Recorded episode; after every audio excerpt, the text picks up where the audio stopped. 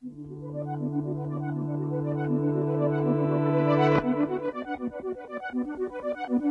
众朋友们，大家好，欢迎收听 GQ Wave 一周热文。今天是二零一七年十月二十九日，GQ 热文的第七十七期节目，我是小虎。今天是七十七集，七是我的 lucky number。为什么？我就以前小学第一个学号是七，好无聊。你还没有自我介绍呢。哦，呃，大家听众很久没见了，我是你们最爱的 Max。嗨。OK，对，因为我跟 Max 在呃初秋的上海出差，然后听说初秋呢，听说北京已经很冷了，但上海这边其实气温和各种湿度各方面还刚刚好，所以我们就刚好在一起出差，所以也一起就录了一期播客嘛，在 Max 的房间里。啊，害羞。对，至于我们俩为什么会在上海呢？那个我们就会放到最后说。然后我们就开始本期一周我们 GQ 实验室的编辑们最关心的十五条新闻。啊，OK，第一条是关于本周五，就是十月二十七号，呃，在国内院线上映的《银翼杀手二零四九》。呃，我之前在我的 daily 里面其实也说到，就是 呃，我觉得今年的十月二十七号是非常非常好的日子，有因为有各种就是我特别关心的东西都会在这一天出现，包括 Netflix 的那个呃。怪奇物语的第二季，因为我看了第一季，觉得非常非常好看，而且它第二季也是会呃一次性全部放送。Apple X 就是 Apple 十也会在呃今当天就是预购嘛，然后我看到很多同事就疯狂的在那边守着，然后就等待预购。任天堂 Switch 它今年出的另外一款大作呃马里奥奥德赛也是在当天发售的，然后在当天之后立刻就获得了十分的那个就是各大游戏评测网站十分满分的。打分让任天堂就是一举在本就今年一年之内就有两款游戏获得满分的评分，然后当然最让人期待的还是那个这周五就二七号上映的《银翼杀手二零四九》，因为呃从国外的影评和网站上来看的话，就这部电影被很多人誉为说是今年最好的一部科幻片了。我们的那个 Max 看了那个点映场，所以你你能谈谈你的感受吗？呃，这一部呃《银翼杀手二零四九》呢，我们姑且叫他拿着刀的男人跑了二百零四十九分钟的这部片子，一个烂烂笑话。它呢，其实就是等于说是一个续集，它其实并不是一个单纯的科幻片。嗯，在八十年代还是八十年代九十年代，它已经有过第一集。对，因为我看到之前的那很多影评人说，如果你要去看这部电影的话，至少就是先把呃《银翼杀手》第一集看了。最好要看一下，对对对，因为很多其实不是，如果你不看的话，它有很多东西，他们不是说会完整交代清楚的，所以呢，这才会导致到有很多人看完之后就觉得说，呃，不知所云，然后叙事节奏很慢，然后就不知道你在讲什么。嗯嗯。但其实我呃，我第一次看那个《银翼杀手二零四九》的时候，我当时还没看第一部，我回去去做了一下功课，我就看了一下第一部，然后才发现了很多我当时没有就注意到的细节。其实呢。这部电影讲的就是复制人的故事，就是当时就呃很很久的未来，然后呢复制人，然后这位银翼杀手他本来也是复制人，然后呢他就找突然在一个 mission 的当中找到了一个秘密，能够撬动整个复制人跟人类之间的呃和谐关系的一个一个大秘密。OK，所以呢，而且呢里面有很多很有趣的东西，包括了一一只假木马。大家要留意这个细节，还有一个就是 可能是仿真人 AI 女优跟一个嗯、呃、复制人三者之间的三 P 吧，就非常精彩。OK，因为因为当时说真的，我没有被剪掉吗？没有被剪到，啊。而且而且处理的非常的隐晦，非常的科幻，我只能这么说，啊。这是一个 the most possibly done 的一个科幻类的三 P。非常的好看 OK，对对对对。哎，据说就是这个影片就是上映的，呃，在国外版本大概是一百六十四分钟，然后在国内上映其实只剪了不到一分钟，所以几乎就是没有动。其实我当时我也留意到剪辑剪辑的那个部分，因为就 Jared Leto 就做一个大反派嘛，所谓的大反派。然后呢，当时他出现了好几个画面，其实如果大家有留意到 trailer 的话，其实也会看到，比如说他在一个复制人的那个大基地，然后呢，他从楼梯走下来，旁边都是一些水箱，水箱里面就扶着一个裸体的一个复制人的一个胚胎或者怎么样。对对对。然后。可能是因为那几个镜头都剪掉了，就是他是好像是把那个画框中间给抠出来，然后然后周围就去掉了，然后超级模糊的，所以看上去会有点模糊，对吧？超级模糊。OK，就有好几个场景，就刚出场的时候，那些复制人就本来就应该裸体的嘛，全部卡掉，然后这个画质超差。因为呃，之前我也做了一个 daily 嘛，关于这个《银翼杀手》，是，然后来出来反馈就是说，有很多在国外的呃朋友或者是一些。公关朋友他们看过，然后觉得说真的很不好看。嗯，其实我觉得并不是说这个片子本身有多么的糟糕，但我觉得其实有可能是因为电影宣传的一个背呃背的锅。为什么呢？就现在很多人都说电影的票房首周票房可以占到本这个本片总票房的三分之一。嗯，所以呢，很多电影宣发公司它会呃在前期的宣传把电影描为就。找一个 selling point，然后就一直去卖。比如说像这《银翼杀手》，它会其实它根本不是一个科幻动作片，啊它其实是一个故事片，它其实讲述的是伦理人片啊，对，它其实讲述的是人类关于记忆还有关于伦理的这种。呃，科技伦理的这种常态的一个探索。OK 它其实动作只是一个 plus point，嗯嗯，但是呢，很多电影，呃，所有的电影公宣发公司，它会在把它的 trailer 或者是把它的 slogan，嗯。做成很像哇，好像场景很宏大呀，或怎么怎么样，但其实并不是这样子的。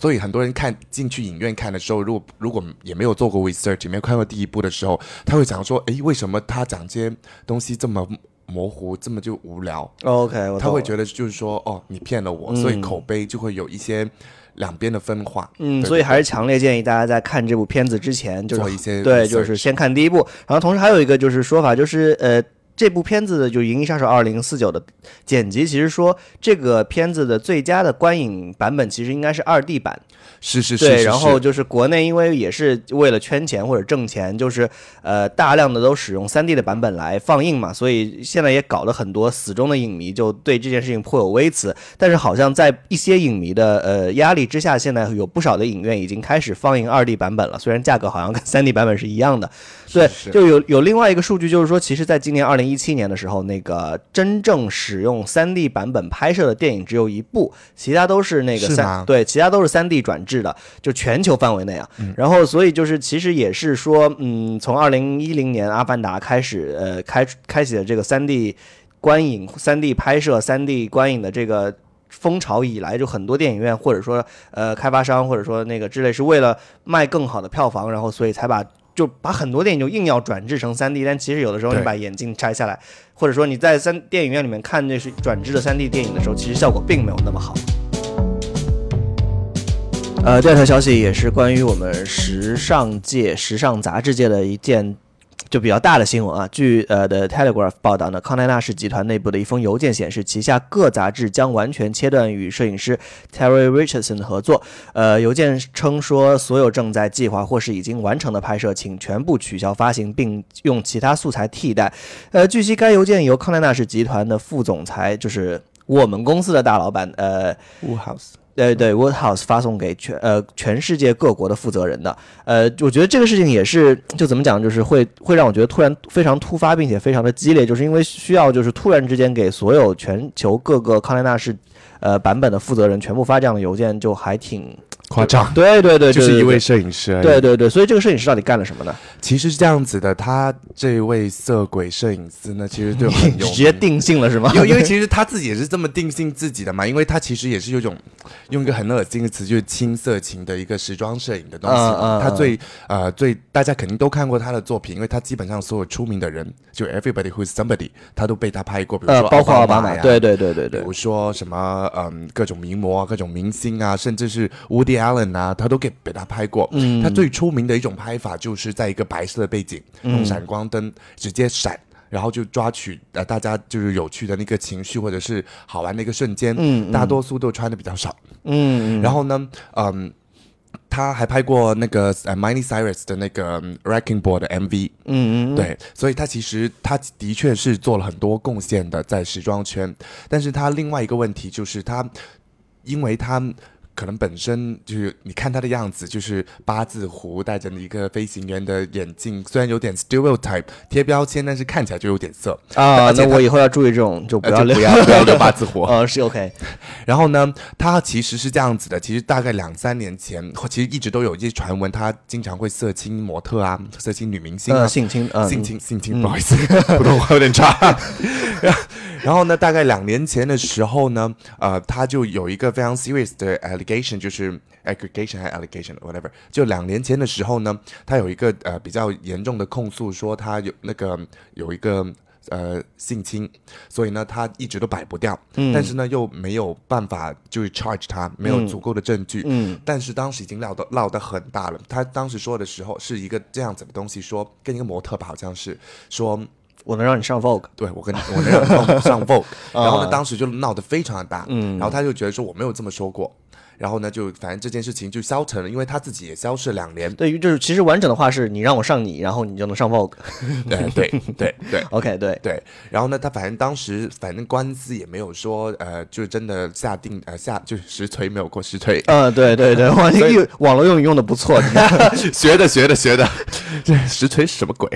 然后就是啊、反正就是反反正当时其实他现在本来就没什么事了。嗯结果呢？最近呢，好莱坞出现了另外一起比较大的关于性性绯闻，就是那个电影老大 Harvey Weinstein，嗯他出现了很呃被很多明星啊，或者是被很多模特啊控诉他有过性侵或者是 sex party，或者各种东西，是就利用呃那种好莱坞想想要这样刚来到好莱坞的女明星想要发展，然后他就找他们去 penthouse 开 party。嗯之前有一个女明星曾经公在公开的采访说过。嗯呃，就有呃采访别人采访他就说，What's your advice to the newly girl to the 呃 Hollywood？就 something like that。嗯然后他就说，If Harvey Weinstein asks you to go to Four Seasons for a private party, don't go。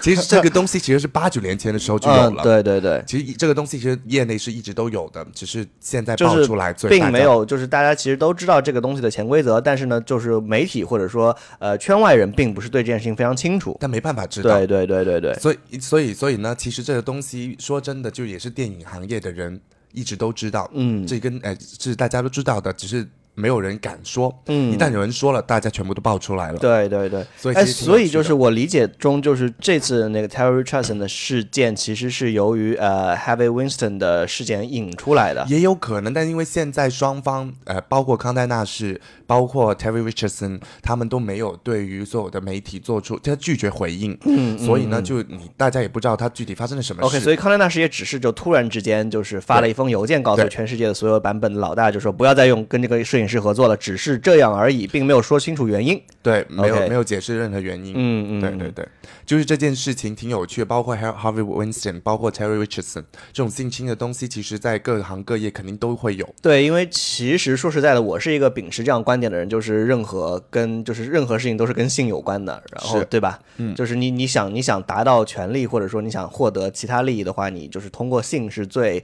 呃，它是最基层、最底层或者说最直接的方法嘛。而且你记不记得当时我们开会有讲过一件有趣的事，就是嗯。为什么大家一直对于时尚圈这么这么感兴趣？嗯，就当为什么当时一一在美国一本就是《The Devil Who Wears Prada》出来就引起这么大的轰动，一本这么烂的小说。OK 哎，哎小说还行了，电影电影挺烂的。对对对，然后其实我怎么觉得，就是时尚圈它其实控制了大部分的出版业嗯，的的言论。资源对资源嗯言论，嗯一旦你得罪了一个人，有可能你这本东西就没办法做下去。为什么？你没有明星，嗯没有没有摄影师，你没有任何东西，嗯所以你很多内幕的消息，其实普通的民众是没办法知道的，因为他们也不会说。对，就是像时尚圈、像电影影视圈，其实都是这这两个圈子本身就很近了，都是名利对对对场圈。然后这两个圈子本身就是比较封闭的，比较呃对内，而不是就是你要想进入这个圈子，其实比较难的。嗯。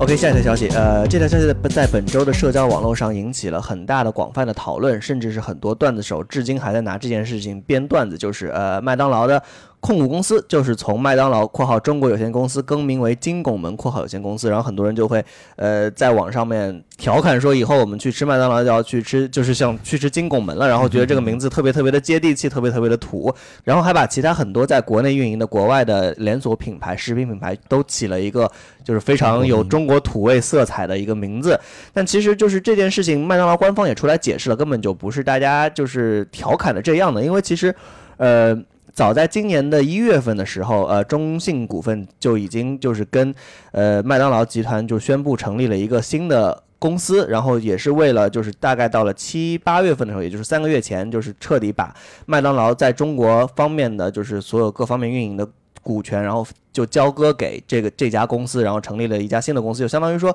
呃，之前麦当劳在国内的所有餐厅以及所有的业务都是由呃麦当劳的母公司在美国的那个公司来统一运营管理的，但是呢，到了呃。今年的七八七月底八月初的时候就已经把这个所有的就是股权全部交给交割给了中信以及呃成立的这个这个这个公司。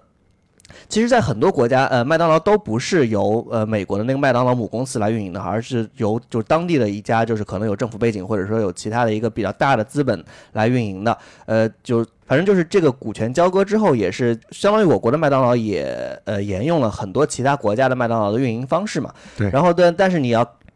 改就是，但是你要呃交割股权的话，你肯定就不能用原来的那个公司的名字，因为原来的公司那个就叫麦当劳。但你在国内的话，你需要成立一个另外一个公司，并用用另外一个名字，所以就用了金拱门。而且就是金拱门这个名字让很多人吐槽，就是你你会想到什么？薯条啊？不是，就是对很多人就会觉得，就是金拱门是一个非常简单粗暴的命名方式，就是那个。就是因为麦当劳的这个最让人印象深刻的标志就是那个 M 嘛，嗯，然后你把那个 M 如果切成一半的话，就是一个黄色的拱门，所以就是很多人会觉得这个名字是来源于这里的，其实并不是。其实，呃，金拱门这个命名基本上是可以说是呃非常非常尊重传统，并且非常有情怀的一个命名方式。Max 有没有看过今年就是一部讲述麦当劳的历史的一部纪录片，叫《The Founder》？嗯，那个是传记啦。对，OK，传记片，Sorry。对，就是嗯，那个这这部传记片的主角，那个是鸟人的男对鸟人男主角基顿演的那个叫做 Ray Kroc 的那个人，他其实最开始他只是一个普通的销售员、推销员，然后他看到了呃麦当劳兄弟当时开了一家以快速备餐，然后能够并且就是没有。用餐区域直接让人拿走就能吃的这种新的模式之后，他就决定加盟这家公司，并且就是，呃，麦当劳兄弟其实一开始的时候并没有想把这家餐厅开成一个连锁餐厅，但是呢，那个呃，Ray Kroc 在就是用各种手段把对方的股权弄过来之后，并且就把这个餐厅最终开成了一个现在全世界各地都有门店的一家呃连锁餐厅。没错，在最开始的时候，其实呃。瑞尝试把这家餐厅开到美国的所有地方的时候，最开始他跟麦当劳兄弟商量的时候说，我们这家餐厅需要有一个非常非常有标志性的门脸。他当时的那个呃 idea 是他在美国各地开车，然后看到了路边的那个教堂，他认为，因为美国是一个就是就教义非常就教众非常多的国家嘛，然后就是他认为每个地方都有一座教堂，那我们也要开一个就是餐厅，把这个餐厅打造成每个地方像一个地标一样的，就像教堂一样。每个地方都有的一个餐厅，那这个餐厅必须有一个非常标志性的设计，于是他就设计了一个就是金色的拱门那样的设计，就是就是麦当劳现在这个标志的一半，就是那样。然后他就最开始就产品的那个规划图就是这么一个拱门，嗯，两边对称，然后呃，最终他也确实成功了，就是把这样的一个具有标志性的一个建筑的方式就开到了全。全国各地，然后最终也是让这个品牌就成功了。所以说，金拱门这个词本身就是跟麦当劳当时最开始想要把呃这个产品、这个餐厅开到全美国全国各地的这个初衷是有关的。所以这个名字其实并不如大家想象的那么的土味，它其实是非常有情怀、非常有渊源的。它不是故意的接地气。对对对对对。哎，其实说真的，其实这种嗯。品牌其实跟公司名称不搭嘎，其实很多各地的地方都会有。其实像新加坡的呃麦当劳，其实它本公司是叫汉堡包，就是个 trivia，就是其实这个东西其实很常见的。嗯嗯，是是是，所以嘛，就是我刚才就开头说的嘛，其实，在各个国家，麦当劳都不是由美美国母公司直接运营的，而是由当地的一个公司来运营的。OK，下一条我们讲一讲比较轻松、比较生活化的一条消息，是关于呃网易即将做的一个就是产品线。呃，网易呢，害什么羞啊？网 网网易在最呃，网易在本周又推出了一个他们新的呃情趣用品品牌，叫春风。这个名字也是非常的有意思，就是英文名字非常有意思，叫 Try Fun。哇，就是 Try It，就是呃，号称是专为亚洲年轻人设计的，定位呢简约、清新、优雅、文艺。呃，然后比如说它的产品就是名称都非常的嗯。还挺文艺的，就什么鱼儿欢，就我能想象到，可能就是跟鱼水之欢有关。小白兔、小辣椒在云端等，就非常清新脱俗。至于就是这些产品线，其实他们也就是用的那个呃安全套啦，然后那个是呃跳蛋啦，然后呃湿巾啦、润滑油啦、飞机杯啦，然后就这几类嘛，其实。然后至于为什么要做情趣用品的时候，这个负责人就是这个项目的负责人赵勇说，网呃网友。就是喜欢说网易叫大黄易，其实你知道这个梗吗？因为大红大红大黄是不是有一个按摩的那哎，不是啦，就是网易的那个新闻客户端下面的评论，有很嗯。多人会就是说你们的，就是就会说一些黄段子，然后呢，网易的一些新闻你会刻意的，就是往那些方方面方向去引导，啊。所以说就是有人就说那个网易的新闻很黄，就是说大黄易，然后所以说他们就直接沿用这个思维，就是说直接就觉得情趣用品市场非常有趣，然后又认为是刚需，然后并且就是国人在这方面可能性教育也不是那么的。对吧？然后所以就需要一点这样的东西。人设不能塌是吧？嗯，对，大家都很喜欢说这句话，连连一个网站的人设都不能塌。对啊然后预期今年这个呃他们的销售额将达到五千万元，真的有这么大的市场吗？因为其实呃我能想到的是，你能看就是其实，在微博上而言，呃杜蕾斯的那个他就是。主打情趣用品嘛，然后它的各种营销真的是非常聪明，并且非常的及时。就一旦有任何的热点事件出现，它总能够把那个梗、把那个事件就硬熬到他们的套套啊，或者是、嗯呃，就是情绪上面来。嗯然后，所以可能网易也是觉得这方面他们也本身有足够的就是基因和资源，然后呢，哎对吧？然后又要又要 Nicely 要就就，并且这个市场又很大，所以就来做这样的事情了。嗯，但是呢，那个就说不会做充气娃娃，因为觉得 充气娃娃不够清新优雅，太粗暴了，因为不不符合国人的那个审美观。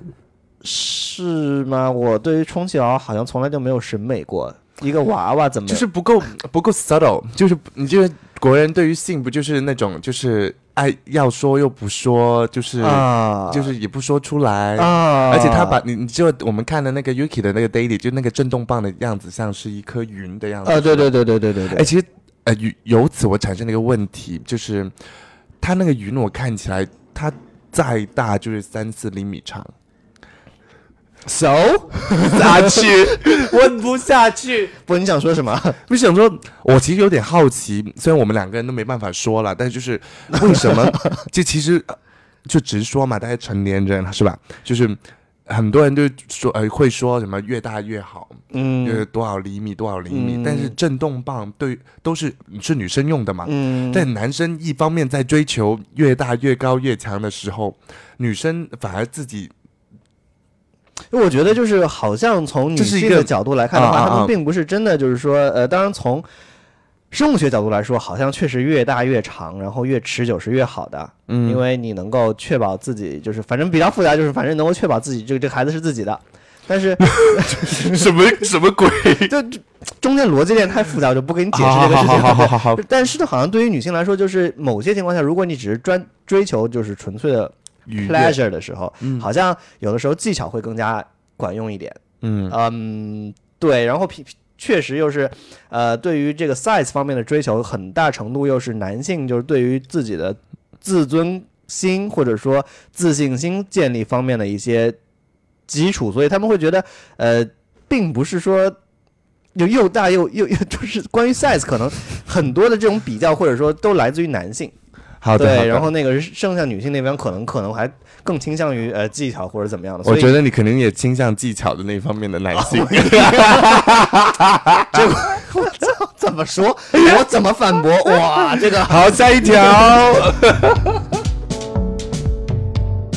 来 OK，最后一条，我们就来解释一下为什么我跟 Max 此时此刻正在上海。耶！冷静一点啊，对，呃，其实是 Mini，就是 Mini 那个车的品牌做了一个展览，叫 Urban Matters 迷呃城市真迷人。然后那个跟我们 GQ 也是做了一个比较大型的合作啦，就是嗯十一月刊的别册也会跟这个有关系，跟大家就是跟城市生活有关系，因为 Mini 从来都是一个呃比较注重城市生活的一个品牌嘛。然后在这次的那个展览中，就在上海，从十月二十七号到呃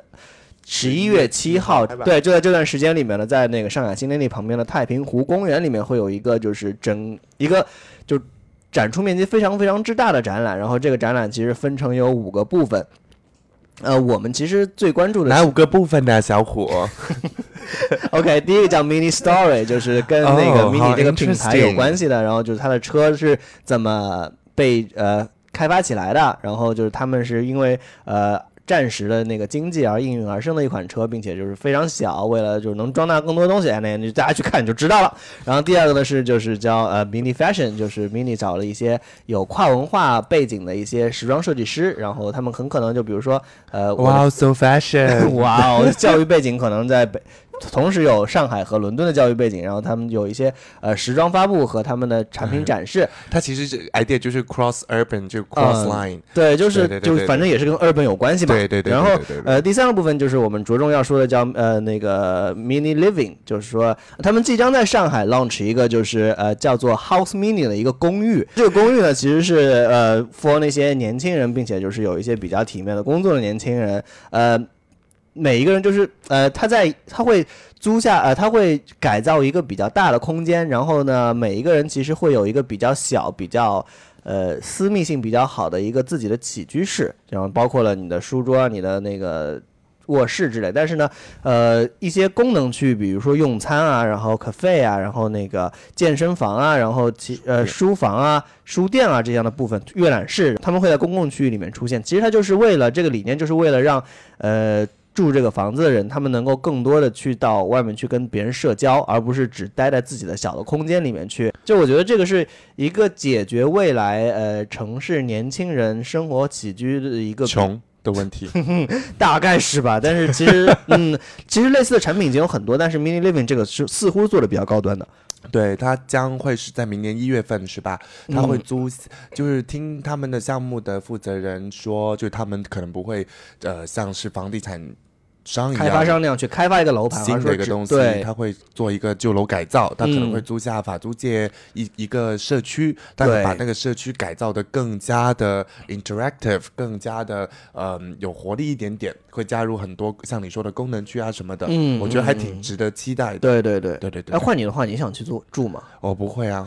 为什么呢？因为我不是租房青年。啊、好了，我是我是我是，那就是我更喜欢一个人住了。对，其实我也是，就是我会觉得自己的个人空间不愿意被别人入侵，特别是就是所谓的公，就是我觉得这个 concept，当时我们采访的时候也问了那个嗯 Oking，、嗯嗯。就我觉得说这 concept 可能在 Western world 可能会很很 Work，popular，很对对对。work，但是对于我们中国人来说，可能对于至少对于我们来说吧，对于我来说，可能除了卧室以外的，比如说客厅、厨房这些东西，其实对于我来我来说，其实都是也是私人空间，对。对对对对对，我希望，比如说我能做什么的时候做什么，就特别是像这种呃 co living 的一个呃一个一种社区，你跟朋友之间的关系，你跟室友的关系肯定会更强。嗯，当你如果比如说你生呃，就有些时候，比如说你真的就不想讲话，对，然后你在外面就吃东，西，对对，你讲话就要你比如强迫社交或者怎么怎么样，就感觉就会不好玩。对是，然后就是比如说有些人会有些怪癖，比如说有些人就喜欢就全裸的在家里走来走去，呃，我就喜欢。啊对，就没有办法嘛，在这样情况，对啊并且就是然后用跳蛋的时候怎么办？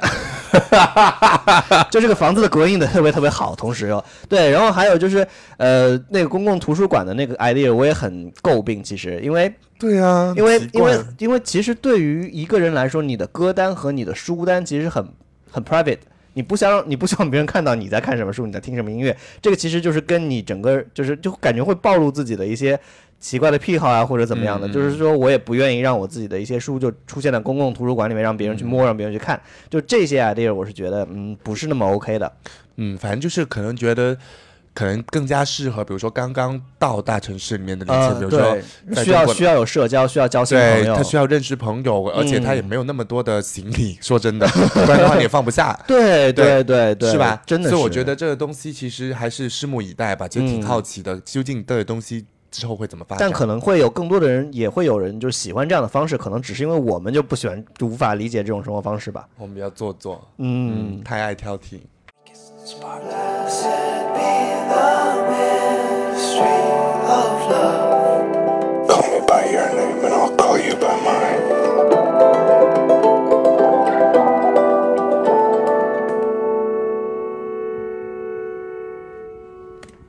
哎所以你给我看的是是是什么东西？耶太好看了！就是刚刚你不是说二十七号是你非常期待的一天嘛？然后二对十七号其实同时也是我非常期待的一天，就是最近我一直在关注的一部电影叫《Call You by My》呃，《Call Me by Your Name》的一部、呃呃改编于那个。嗯美国小说家 Andrew Aximan 应该读没没读错的一部小说，同名小说。嗯嗯嗯，然后它大概就是你预告片看到的样子，就关于就其实整个故事，双性恋的故事吗？它其实没有讲性向的故事，它啊哈只是两个年轻的灵魂在一个夏天在意大利度假，然后就是呃，因为没有什么事做，天天在一起打排球。嗯我也想没有事做。早上呃 闭嘴，你也没什么事做，好不好？好的，那我们下周再见。拜拜，谢谢各位。